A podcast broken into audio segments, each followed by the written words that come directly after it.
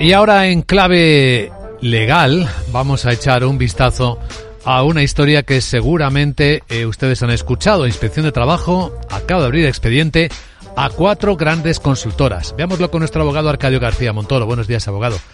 Buenos días, Luis Vicente. ¿De qué hablamos? Pues hoy hablamos de conciliación laboral, de respeto de la jornada de trabajo.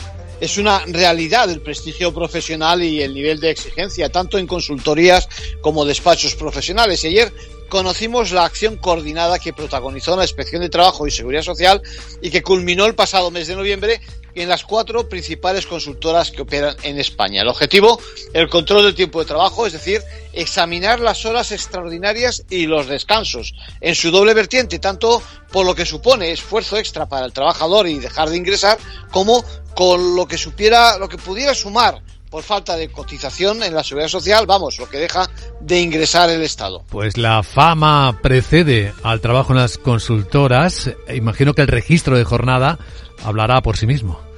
Pues eh, debiera, fíjate, porque el registro busca precisamente eso, dejar constancia de la jornada real del trabajador de manera que, se cumple tanto el régimen de descansos como las horas extraordinarias. Y recordemos que en España pronto cumpliremos los cuatro años desde su obligatoriedad de forma generalizada para dejar constancia de esos límites de la jornada. Sin embargo, las declaraciones de la ministra de Trabajo han sido contundentes. Ninguna empresa dice quedará al margen de la legalidad. En conclusión. Pues no conocemos todavía los resultados. Veremos en qué queda esta acción y los efectos, los efectos y sobre todo la eficacia de aquella obligación del registro implantado, repito, desde mediados del 19 ya. Gracias, abogado.